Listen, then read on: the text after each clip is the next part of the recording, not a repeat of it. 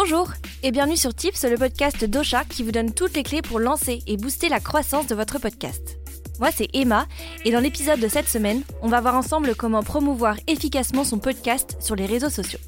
Vaste programme. Alors il n'y a plus aucun doute à avoir, les réseaux sociaux c'est le levier le plus puissant pour aller chercher de nouveaux auditeurs et de nouvelles auditrices, et c'est également le canal parfait pour aller à la rencontre de votre audience et la fidéliser. Si vous êtes des auditeurs et des auditrices fidèles de Tips, vous vous doutez peut-être de la première recommandation que je m'apprête à vous donner. Pour promouvoir efficacement votre podcast sur les réseaux sociaux, il faut que vous partiez de votre audience cible. C'est certainement la chose la plus importante à savoir avant de vous lancer tête la première sur les réseaux sociaux.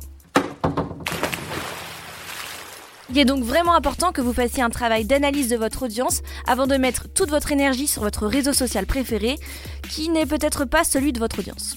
En clair, ça serait vraiment bête de communiquer sur LinkedIn si votre communauté est plutôt sur Instagram. Il y a quelqu'un Non, il n'y a personne. Ah bon Pour ça, je vous invite à aller écouter l'épisode numéro 5 de Tips, qui vous explique comment connaître son audience sur le bout des doigts grâce au persona auditeur.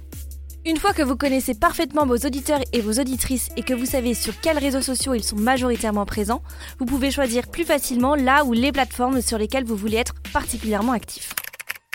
Il existe aujourd'hui beaucoup de plateformes différentes et toutes ont des spécificités bien à elles. Certaines visent les professionnels comme LinkedIn ou encore Clubhouse, d'autres visent les jeunes comme Snapchat ou TipTop. Commençons par le réseau social préféré des podcasteurs et des podcasteuses, Instagram.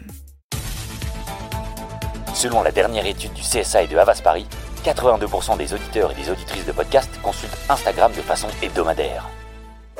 Et avec plus de 500 millions de personnes actives par jour dans le monde, autant vous dire qu'Instagram est un levier super intéressant pour promouvoir votre contenu.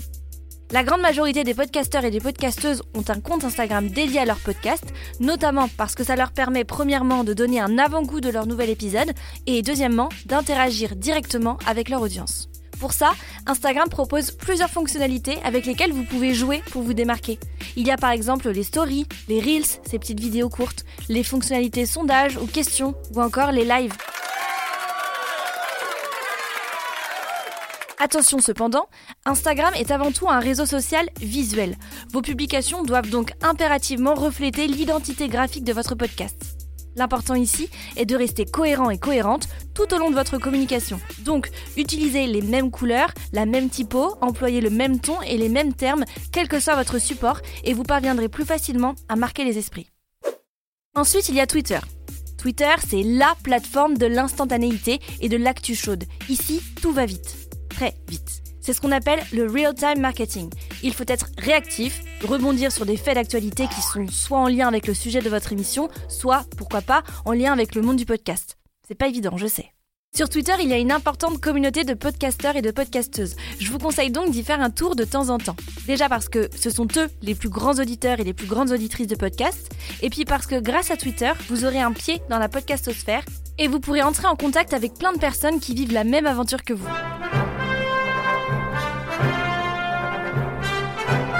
Finalement, Twitter est plutôt un lieu pour échanger sur les pratiques du podcast et rencontrer, virtuellement pour commencer, d'autres passionnés comme vous. Il y a aussi beaucoup de comptes Twitter qui font de la curation de podcasts. Vous pouvez vous rapprocher d'eux et vous faire connaître pour avoir peut-être la chance d'être cité dans leur prochain tweet.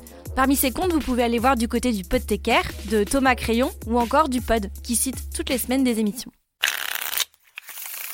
Facebook est peut-être le réseau social auquel on pense le moins quand on lance un podcast. Et c'est vrai que la plateforme est un peu plus en déclin ces dernières années.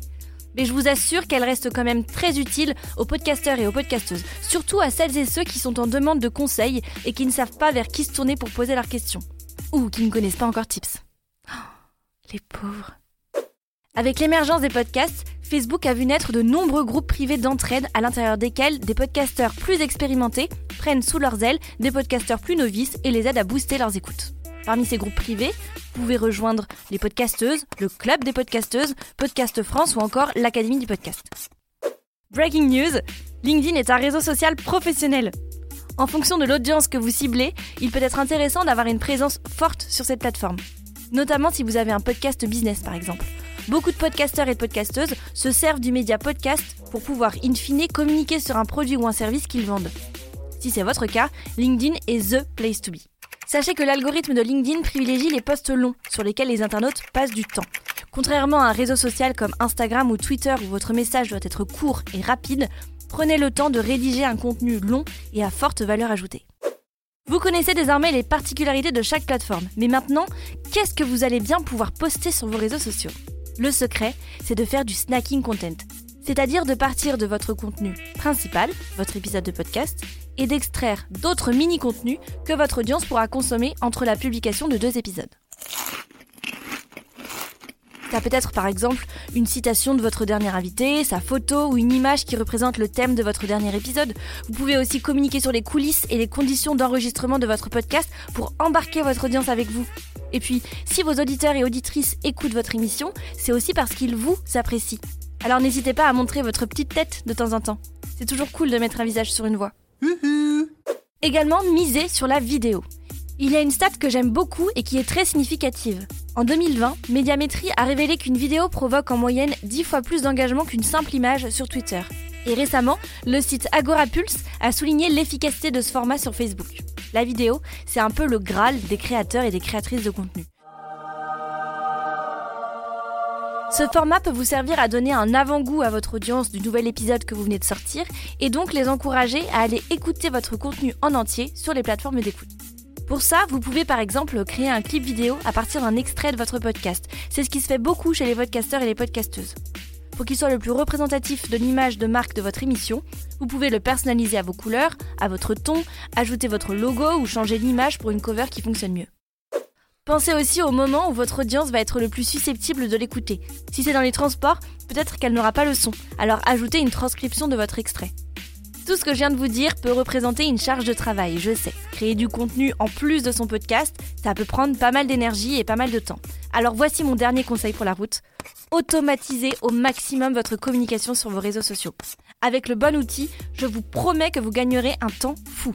Ocha, par exemple, vous permet de créer vos clips vidéo, d'écrire vos messages, de planifier vos publications sur Instagram, Facebook, Twitter et LinkedIn et de suivre l'impact réel de vos posts sur vos écoutes.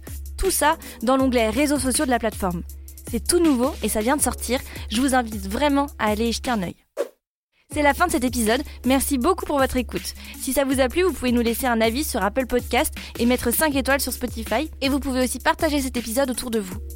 Aujourd'hui, on voulait particulièrement remercier Bastibie. qui a laissé ce commentaire sur Apple Podcast. Trop bien l'épisode sur le référencement naturel, hyper utile. Merci Bastib, on est très content que cet épisode t'ait plu. D'ailleurs, si vous avez vous aussi des suggestions de thèmes pour les prochains épisodes, n'hésitez pas à nous le dire sur les réseaux sociaux d'Ocha ou sur Apple Podcast. À la semaine prochaine pour un nouvel épisode. Ocha Originals. Cette émission vous a été proposée par Ocha, la première plateforme française d'hébergement et de marketing du podcast.